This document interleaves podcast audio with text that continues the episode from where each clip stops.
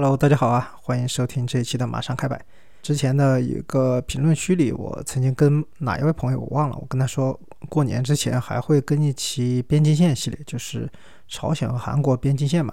那个主题系列呢是会继续跟下去，但是我不想在过年之前讲这个主题了，主要是这个什么国际关系啊、国际对抗啊、乱七八糟的这些事情，哎，不太适合过年这个比较欢快的气氛啊。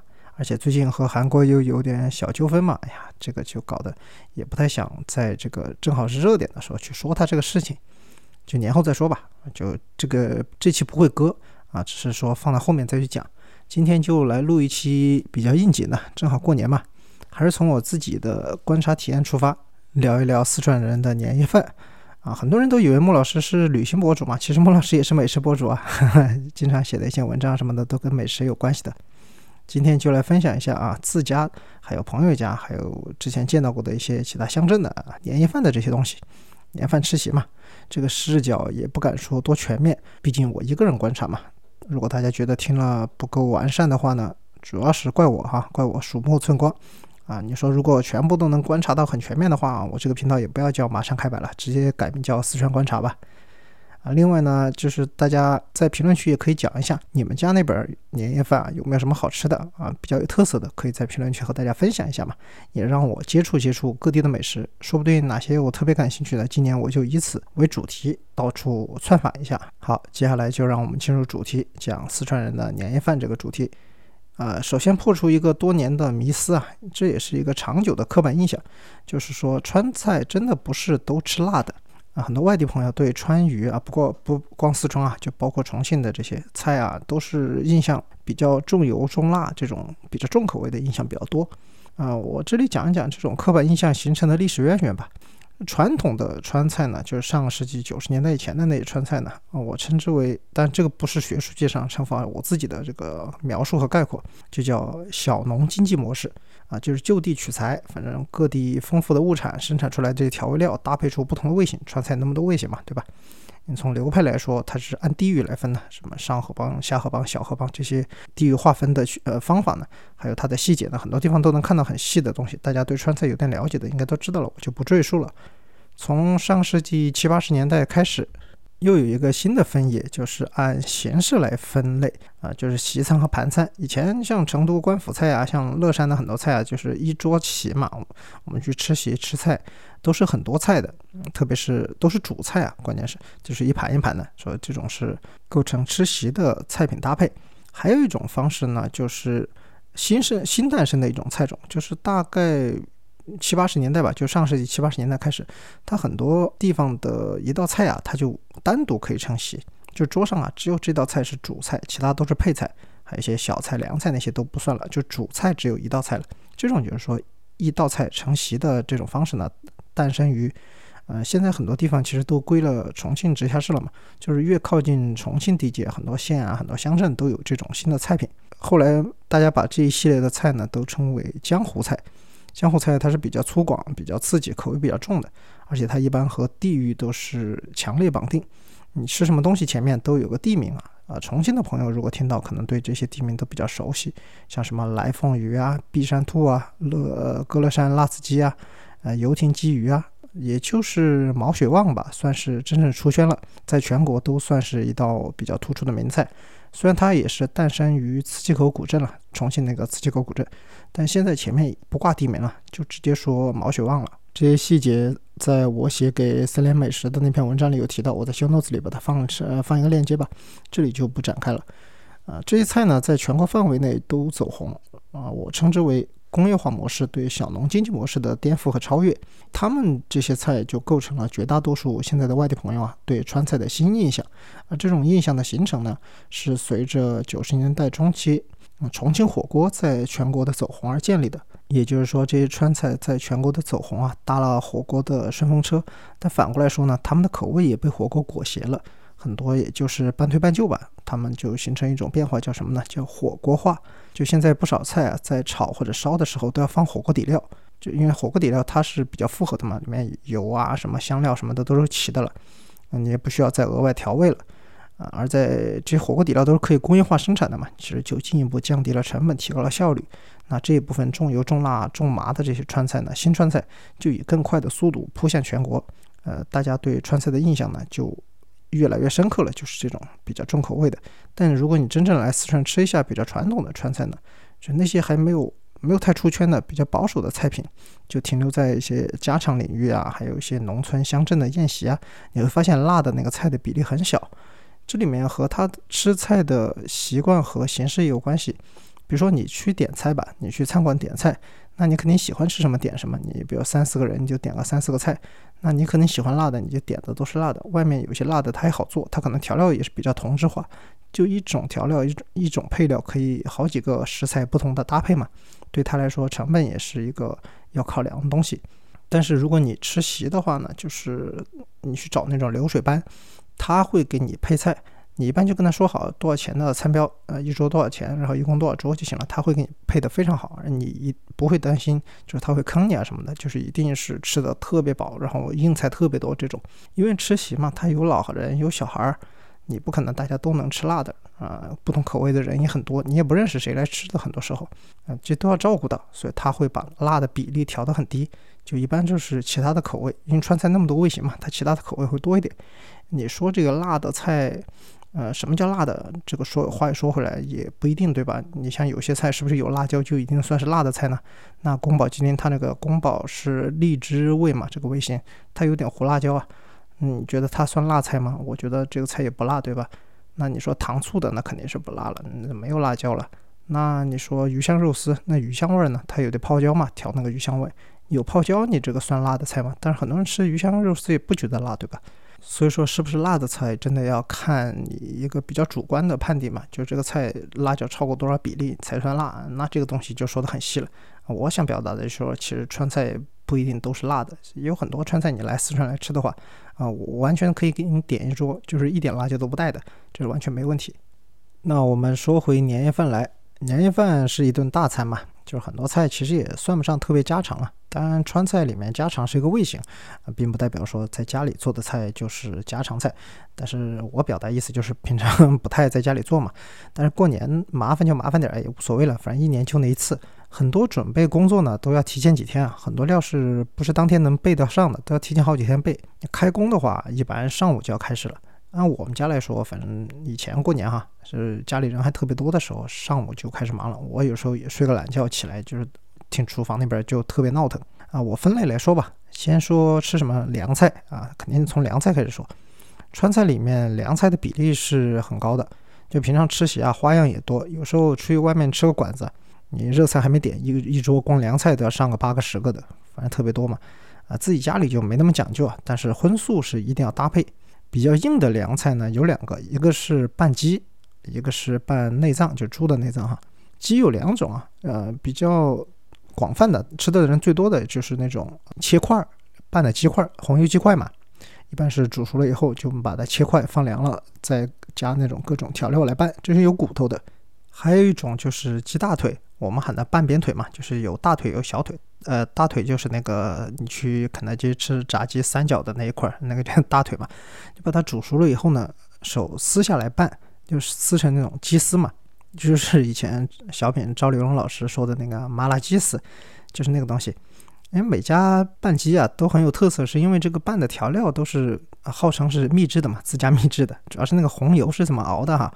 嗯，我们喊熟油海椒嘛，就那个红油啊，每家的香味和辣味都不一样，所以说算是一个带有强烈的个人家庭啊这个特征的一个东西吧。啊，刚才说除了鸡还有内脏嘛？内脏主要是其他的很多菜用得到，但是又用不完，像什么肚条啊、猪心啊、舌头啊这些东西都可以凉拌嘛，还猪耳朵这些都可以凉拌的。啊，我们四川人当然最喜欢的还是拌肺片，呃，你嗦点花生米，切点芹菜，拌个肺片什么的还是很香的。但是肺片这个东西吧，一家人吃的量又少，你专门去挨个买那食材呢，就懒得买。你你一一样要一点，挑个两片，人家不会卖给你，所以说一般就是买现成的。各个凉卖凉拌菜的连锁店啊，过年的时候生意都特别好。这年三十那天就跟打仗一样，就特别不好买。当然也不可能全是肉啊，还是有素菜。那个凉拌的也有素菜。我家一般拌就是三丝嘛，哎，胡萝卜丝、莴笋丝，哎，还有啥粉丝吗？哎呦，虽然是喊那个凉拌三丝啊，其实我从来没有数过 里面到底有啥。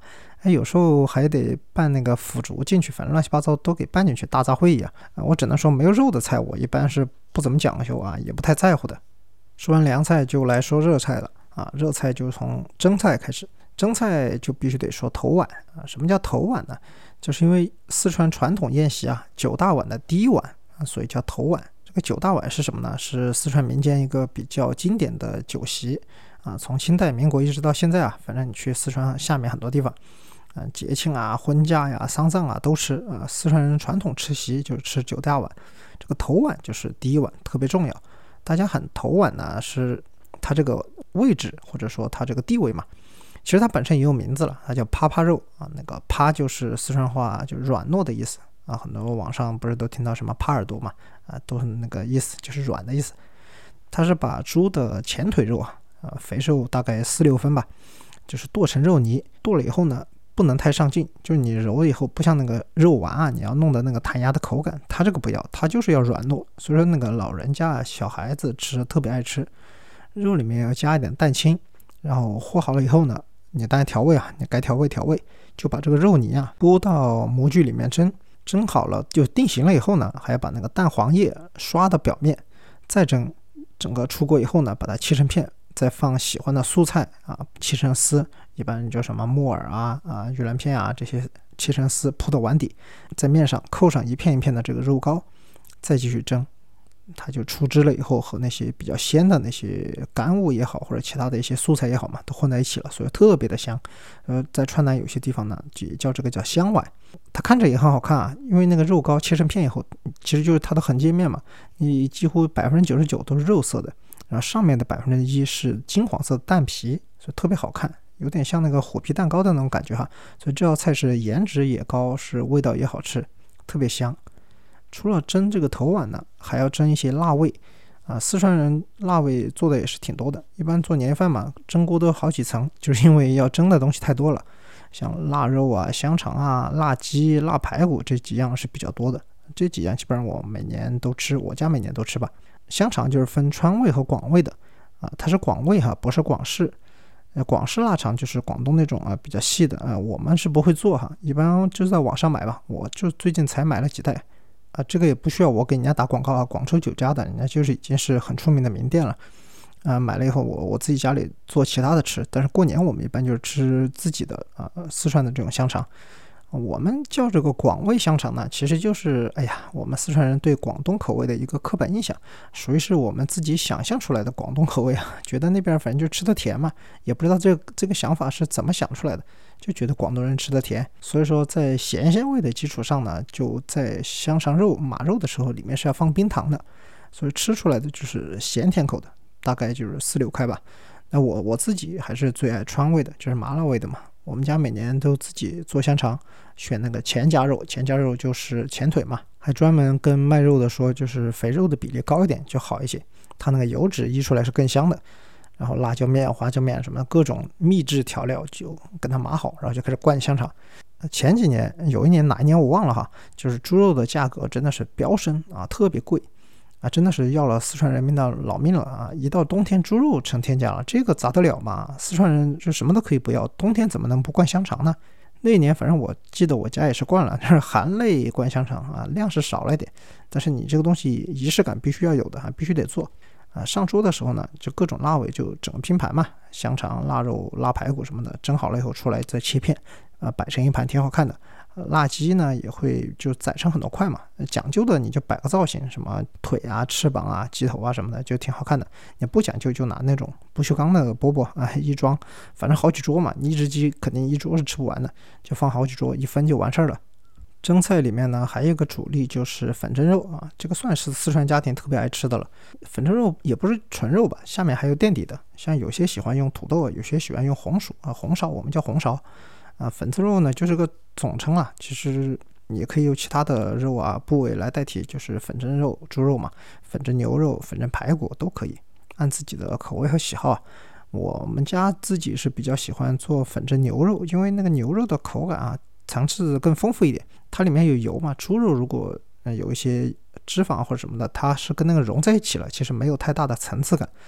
呃，你说粉蒸牛肉呢，我就不得不提，我到四川的很多穆斯林朋友家吃饭哈。我之前去一个穆斯林朋友家吃席，他们家做的那个粉蒸牛肉是特别好吃。呃，来过成都的朋友可能知道哈，成都有些穆斯林老餐厅啊是非常好吃的，像黄城坝，它牛肉是一绝。除了烧的牛肉，还有这个粉蒸牛肉也是特别好吃。他们把牛肉蒸了以后呢，再用干辣椒面、还有味精、花椒面这些干拌，淋点那个蒜泥水蒜的那个水，哎呀，那个丰富的口味特别绝。所以说来成都，如果要吃粉蒸牛肉的话，可以认准去吃穆斯林的那个餐厅。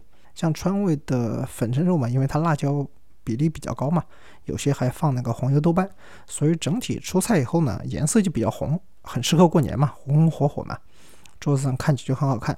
但是呢，哎呀，我要说的是，拍照的时候要注意一下哈，因为很多人拍照是习惯性的加点滤镜，后期要 P 一下。但是如果你这个饱和度太高了的话，你这一碗就完全是红彤彤的，啥也看不到，就看到一碗红的在那里。当然，当然也不能忘了蒸菜里的一对龙凤胎啊，就是烧白。一般吃年饭啊，烧白都是必须有的，而且一般是一咸一甜嘛，所以我才叫它这个龙凤胎。啊，咸烧白就是大块的五花肉，皮朝下炸到那个金黄，拿出来切片嘛，薄片，码在蒸碗的底部。然后你把炒干调好味的那个芽菜呢倒进去铺满。啊，你进蒸笼蒸了以后出来倒扣在盘子上，那就下面是芽菜了嘛，然后肉就在表面了，特别好看。啊，我家是喜欢用芽菜嘛，其他这个菜在不同地区也有其他的做法，像客家人做的梅菜扣肉啊，其实也是这样的，我觉得都是一回事。过年吃饭，小娃娃比较多，就喜欢吃甜的嘛，所以说甜烧白就非常受欢迎了啊。这个菜是真的整的复杂，你看五花肉它不能切成片，它要切成肉夹，就是它两片切断，中间就不切断，要连着嘛，成肉夹，里面夹豆沙。像我小时候，我记得我们家都是就现炒，自己炒豆沙的，那不像外面买的那个豆沙，你不知道它放了什么油，豆子也不知道好不好。我们家都是自己炒豆沙，然后那个糖呢，根据自己的口味自己加。它跟那个夹好了以后呢，就跟咸烧白铺碗的顺序一样嘛。夹肉先铺在碗底，有时候加几颗什么果脯啊、蜜饯啊这些，然后用糯米填满。啊，蒸好以后也是倒扣，倒扣了以后，夹生肉就在表面了嘛。这个还没完，还要撒一把白糖。反正这个菜就突出一个香甜嘛。哎，香是什么呢？是肉香、糯米香。甜呢是糖甜豆沙甜。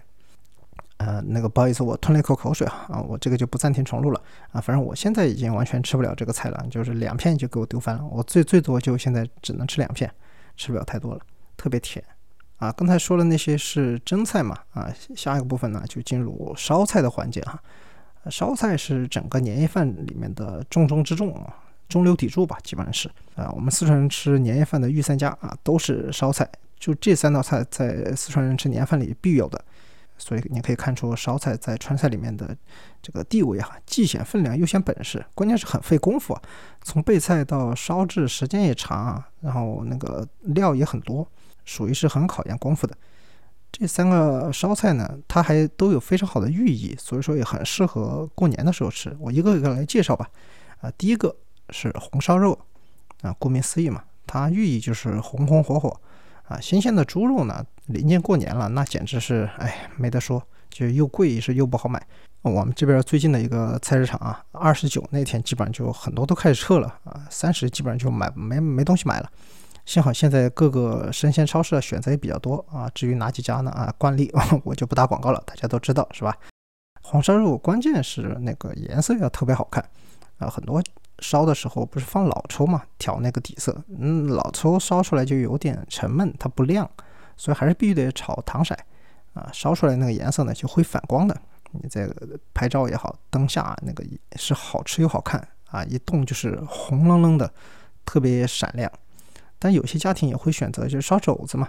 东坡肘子其实也是这种呃原理是一样的，就是也是够硬的硬菜，不管是五花肉还是猪肘嘛，突出的就是一个硬，不管哪一个出来都能把整个年夜饭的这个场面给撑起来。第二个烧菜呢，就是豆瓣烧鲤鱼，这个也是四川的著名的年菜，过年必须得吃条整鱼嘛，你吃个什么水煮鱼那些还不行，鱼片那些不行，要吃整鱼的，寓意也是很好，年年有余嘛。四川这边烧鱼的这个烧法呢，又叫毒。这个“独”字具体是哪个字呢？很多说法很多啊。我个人是比较支持，就是腌笃鲜的那个“笃”，上面一个竹字头，下面一个马啊。这是一个烧菜的技巧，就是小火慢烧的意思，属于一种技法。呃，我们其他地区也有很多菜都是用这个技法，比如说起源于皖南地区的经典徽菜啊，腌笃鲜，它也是用这个技法。像江苏有些地方，常州啊、丹阳啊这一带哈，它比较流行的一个菜是胡葱炖豆腐，也是这种做法。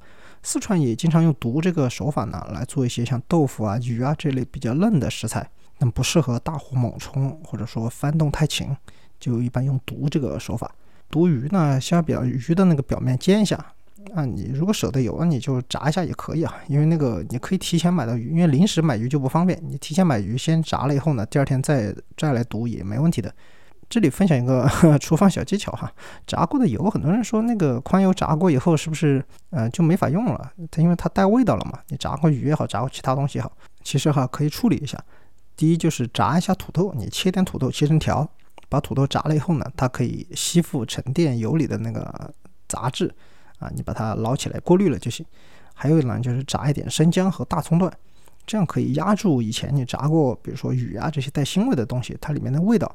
但这些油你就继续拿去炒菜是没问题的。但是，但还是尽快炒完嘛，你不要剩的太久。还有一个呢，就是你不管你是炸鱼还是煎鱼啊，那个鱼不是杀了以后肚子是剖开的嘛？你要记住啊，下锅的时候啊，鱼肚子不要朝自己啊，这个一定要记住，避免受伤啊。然后这个鱼表面呢，煎了或者炸了以后，它不是就定型了嘛？它定型了以后，呃，它还有点呃带那种焦的那种感觉哈，它就经得起长时间的慢烧啊。所以说，就用毒这种方法就特别好，它要长期的小火慢烧嘛。啊，我之前在。哎，东川东北那边南充吧，下面一个县，我看别人吃席吃的那个烧鱼，我特别壮观。他是先把很多鱼用大油锅提前的炸好了，然后拿那个大的竹筐搬到现场啊，我就看那两个人抬了好多鱼过来，就到现场只需要烧汁调味，然后直接就把鱼放下去开始烧就行了啊。我觉得这个也算是预制菜了哈。你在家里当然你不用那么炸，你就慢慢煎，问题也不大。这个菜虽然说是豆瓣毒鱼，但是它其实也不辣的，就是郫县豆瓣来烧嘛。郫县豆瓣它是香为主，其实也不辣的。你用菜籽油炒一下，把它那个小火哈，把郫县豆瓣炒出红油，然后你下水烧开，然后调味嘛，根据你自己口味该调味调味。下鱼，然后慢慢烧就行了。因为这个鱼肉也是里面还是比较嫩的，它也不用翻面，你就不停的拿那个勺把汤汁啊浇在朝上的这一面，就一直浇就行了。然后就是慢慢的让它收汁啊，起锅的时候撒点葱花，哎，红红绿的就挺好看的。前面说了两个烧菜了，还有一个更是重中之重啊，真正的中流砥柱，就是四川人过年过节必吃的一道，就是烧什锦。烧什锦，因为它料很多嘛，啊，所以就像是大家都聚在一起的意思，所以说它的寓意就是团团圆圆，也是很美好的寓意啊。它的配料是真的很复杂，所以说这个一般家里人平常不怎么吃的。啊，它分好几类。第一就是素菜，素菜它主要是有胡萝卜、白萝卜，还有莴笋，莴笋就是青笋了，我们四川人叫莴笋。还有玉兰片，玉兰片就是冬笋的干制品，啊，不是新鲜冬笋，它是干制以后的玉兰片。然后还要一点香菇，香菇主要是为了提鲜。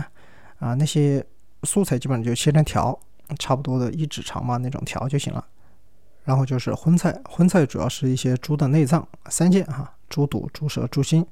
啊，这个先要焯水，因为这个呃，当然从清洗来说就很复杂了，你就觉得那个腥味儿一直在手上就没有去过，哎，特别烦，最好戴个手套吧。然后那个舌舌头上那个舌苔必须得刮了哈，然后你就去焯水，焯水你加点大葱段，加点那个生姜啊，倒点料酒去腥嘛。这个菜这它东西真的是很腥的。然后弄出来以后呢，啊，你把浮沫给打了，它那出了破沫以后就把沫给打了，然后再开了以后呢。就把葱给捞出来，那个葱不是后来煮久了以后它会酸嘛？啊，就你就让它一直在那煮着就行了，一个小时以上吧，至少。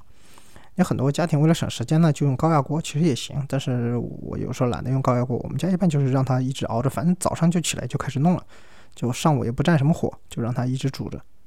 这些内脏呢，其实是主要是提鲜的，它不是为了提高那个油水的，油水主要是来自几个杂货哈，就是油炸的东西啊，就是酥肉、圆子。和鹌鹑蛋，圆子就是肉丸的意思啊。啊，酥肉这个是每家每户都会说自己家啊，比如妈妈做的酥肉啊，爸爸炸的酥肉啊是特别好吃的。每家都有自己的配方，那个主要是那个粉的调配的比例，还有那个肉里面码的味道哈都不一样。圆子也是啊，有些人家里圆子还加点什么脆脆的口感，有加莲藕的，呃，就是脆藕的，有些加那个呃马蹄的，我们叫紫龟儿，呃，很多地方叫叫什么薄鸡嘛，还是叫什么？我不太确定哈。我只是说我们这边的读法就是紫龟儿，就是马蹄。这些都要炸了以后放那儿备用的啊，炸多点无所谓啊，呃，反正冷冻起以后来做汤也好喝，像那个酥肉你来和儿菜一起烧汤也好喝，还有圆子你拿去跟土豆一起红烧烧辣味的也好吃。关键是还有个鹌鹑蛋，鹌鹑蛋就是煮熟了，你把壳剥了以后呢，就放那儿要冷了以后去炸。呃，我小时候就特别喜欢剥鹌鹑蛋这个工作，你剥鹌鹑蛋有时候哎呀故意的。剥的那个坑坑洼洼的不好看嘛？啊，家里人大人就会说：“你看你剥的啥样？你这个手脚这么不灵。”哎，我就装的嘛，其实我故意的。这样的话就可以名正言顺的把剥的不好的鹌鹑蛋就吃了嘛。一边剥边吃，那个鹌鹑蛋越剥越少。那个鹌鹑蛋在油温可能就五六成热的时候吧，就下锅就请炸。慢慢你就能看到啊，鹌鹑蛋就开始变黄，那个表皮就有点焦，有点起皱，开始有点虎皮的那个方向就发展下去了。然后等炸好了以后呢，它就完全是金黄色的。你下锅是白的，起来是金灿灿的，哎，特别好看。所以它这个放进去，再加上白的那个什么玉兰片，就有点金玉满堂的意思啊。除了这三个以外，还得加一个大类，就是海味啊。我们四川虽然不临海嘛，但是四川人民对海味的追求还是一直都有的。啊，当然以前交通啊、物流什么都不方便，大家 就只能吃点干货哈，什么干的鱿鱼啊那些东西的。现在就条件很丰富了嘛，呃，什么东西基本都买得到。还是那句话啊，生鲜超市啊，不打广告，大家自己去选。鱿鱼是在这个烧食记里必须有的啊，不管你做其他什么做法，就是鱿鱼都必须有。但有条件你可以上点什么鲍鱼啊、好的煎钩啊、瑶柱啊什么来调调底味，呃，调鲜味都可以，没问题。但鱿鱼必须得有。鱿鱼要切成那个十字花刀啊，切好了以后呢，切成小块，到时候一下锅它卷起来了，就成那个鱿鱼花，特别好看。家里以前就是切这个的时候，我就特别喜欢围观。后来我切嘛，哎呀，我的那个刀工反正就那个样子，切出来就不怎么好看，特别丑陋。但是呢，我觉得还是比超市买那种就是涮火锅现成的鱿鱼花还是有诚意一点。这个东西就是一个氛围感，一个参与感嘛，仪式感放在那儿，对吧？这些东西都齐了以后，也不需要什么其他调味料了，就一点盐和白胡椒就可以了，点到为止。因为鲜味什么，你想那些呃香菇，还有一些海味，它的鲜鲜味，还有那个内脏的汤，它的鲜味都已经很足了。它的这个做法呢，就为什么叫烧什锦呢？不是煮什锦，也不是炖什锦呢？它就是还是要过一下油炒制的，还是菜籽油，不用给太多。这个菜。不需要什么油，因为它其他的油脂都够了，就是下锅给它一炒，把那个鲜味给刺激出来就行了。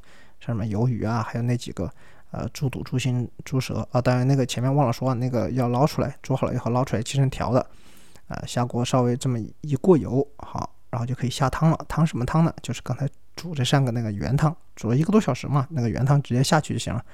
然后跟着就下那是什么？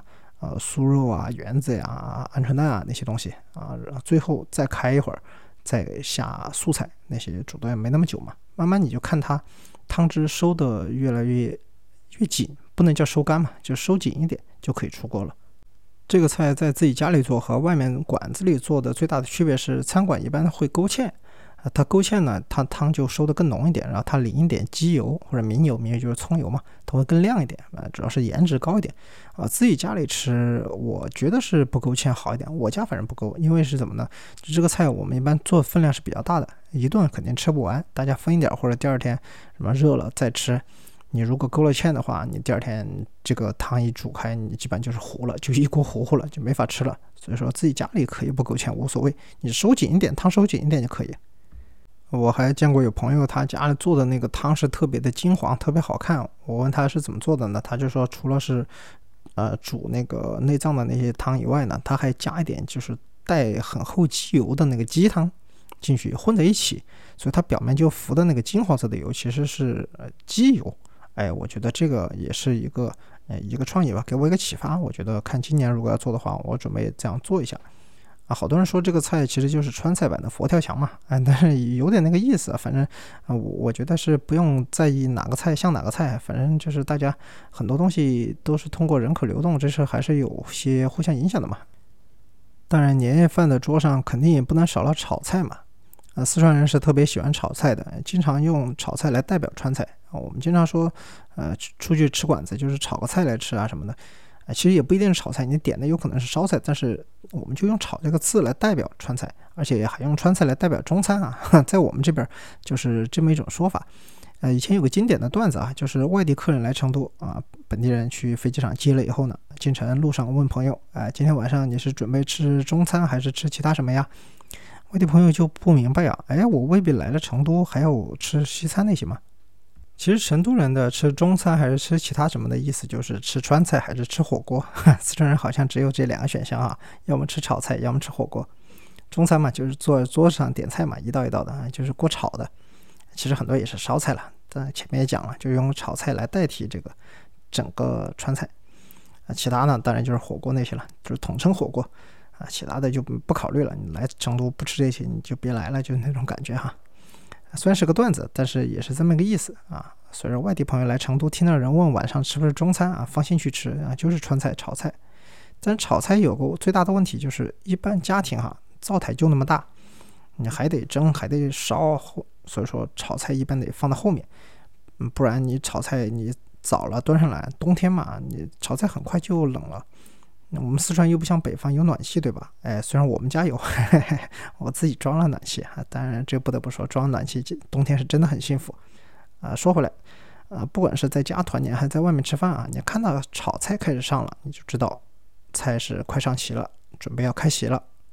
所以我一般是抢一个好的位置啊，这个是最后两个菜都得上了。一般在年夜饭上呢，炒菜有点吃亏。前面说了嘛，一般会排在最后嘛。还有就是其他的那些都比较费功夫。做菜的人到了炒菜这步已经是身心俱疲了，就不想整活了。哎呀，随便凑合一下就行了。所以其他家我是不知道哈，反正至少我家过年这几天啊，吃的炒菜都比较家常，什么就炒肉丝、炒肉片儿，随便炒炒就行了。如果说比较有特色的要选一个，那就是炒猪肝啊，用泡椒炒也可以，用豆瓣炒也可以。关键是一定要下豌豆尖嘛啊！以前羊肉汤那集我也说过，四川人冬天不能没有豌豆尖啊，就像西方不能没有耶路撒冷啊。这里专门说一下炒猪肝啊，就很多人对炒猪肝是有一个误区的，觉得是切的要薄一点，它才是刀工又好，而且炒出来才嫩。但是这个薄切是不适合这道菜的。猪肝只有一种硬法，就是冷了啊。猪肝就是那种一冷就马上变硬的食材，你切的薄了以后呢，出锅上盘。再加上冬天很快就冷过心了，一冷过心马上就硬，根本没法吃。所以一定炒猪肝，至少我们川四川这边的哈，我其他地方我不敢代表。川菜的炒猪肝，一定一定一定要切的稍微厚一点，而且油要给的宽一点。你这样下锅的时候，整个温度都很高，它升高的很快，熟的很快。你出锅了以后呢，在盘子里整体温度下降也不会那么快，就会慢慢的下，因为油温它保持在那个温度，你上桌赶紧吃就行了。你就算切厚一点。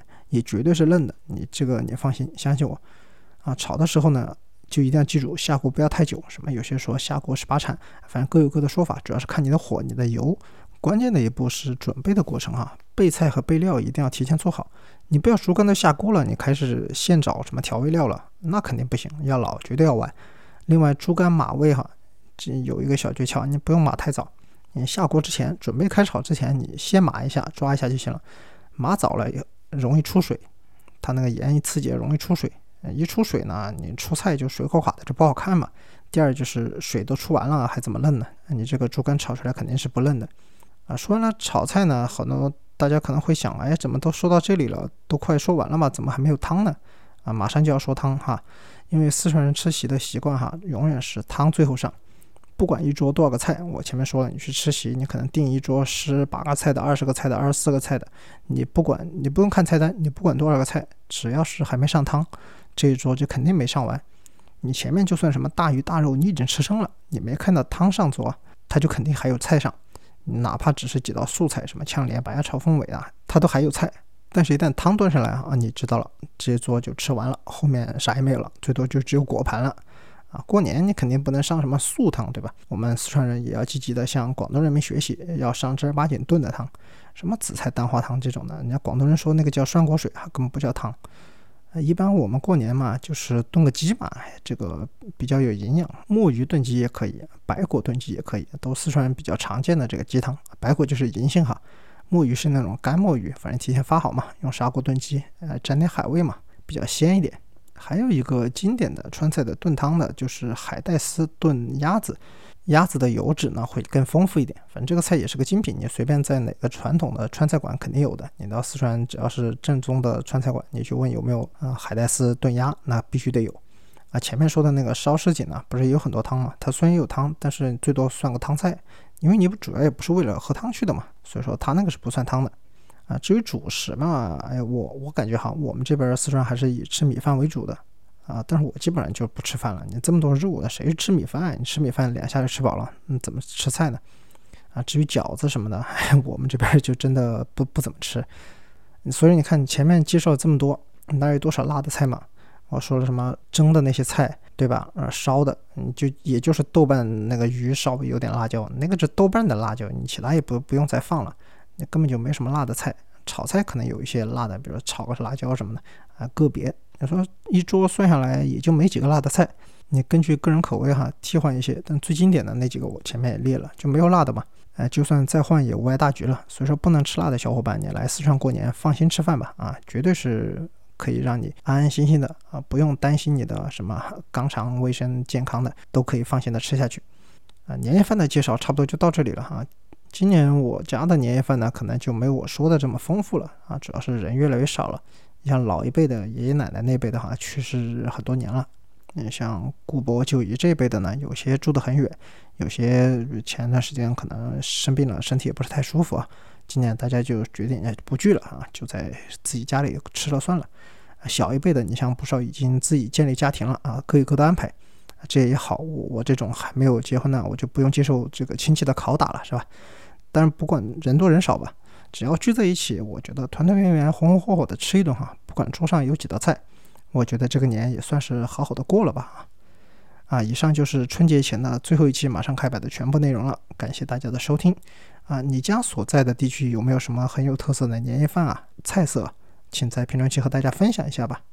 我在这里呢，也提前给大家拜年了，祝大家身体健康，阖家幸福。我们下期再见啊。哦，不对，这个下期哈，啊，我这里也说一下吧，我不知道多久哈，因为过年期间跟不跟就看我过年这几天懒不懒了，这个真的不好说，所以我不敢跟大家打包票，什么下周再见，这不敢说。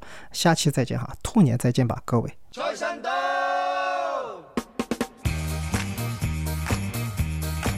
财神到，财神到，好心得好报。财神话，财神话，揾钱易正路。财神到，财神到，好走快两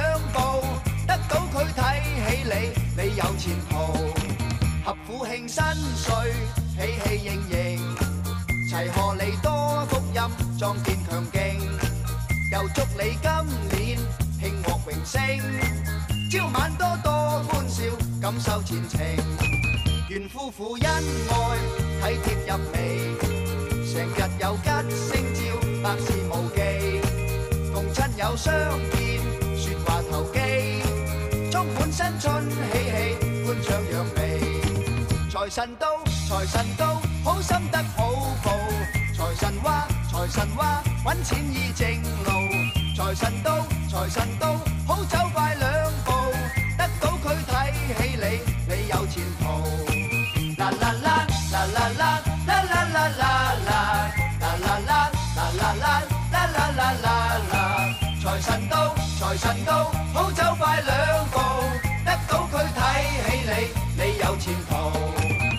所有冤侣，花结并头，结并头，还望各位工友百业成就，有成就，大家冇争斗，快乐无忧，乐无忧，听只歌轻松下，抛却恨愁。财神到，财神到，好心得好报。财神话，财神话，揾钱易正路。财神到，财神到，好走快两步，得到佢睇起你，你有前途。啦啦啦啦啦啦啦啦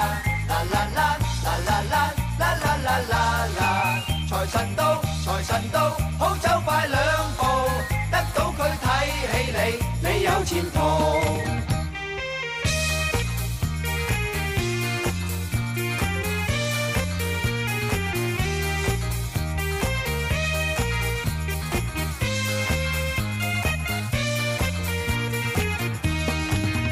神到，財神到，好心得好報。財神話，財神話，揾錢易正路。財神到，財神到，好走快兩步，得到佢睇起你，你有前途。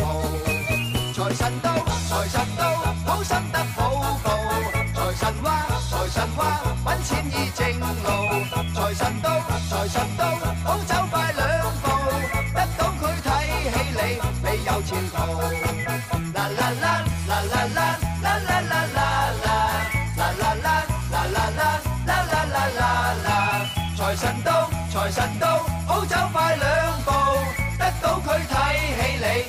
有前途。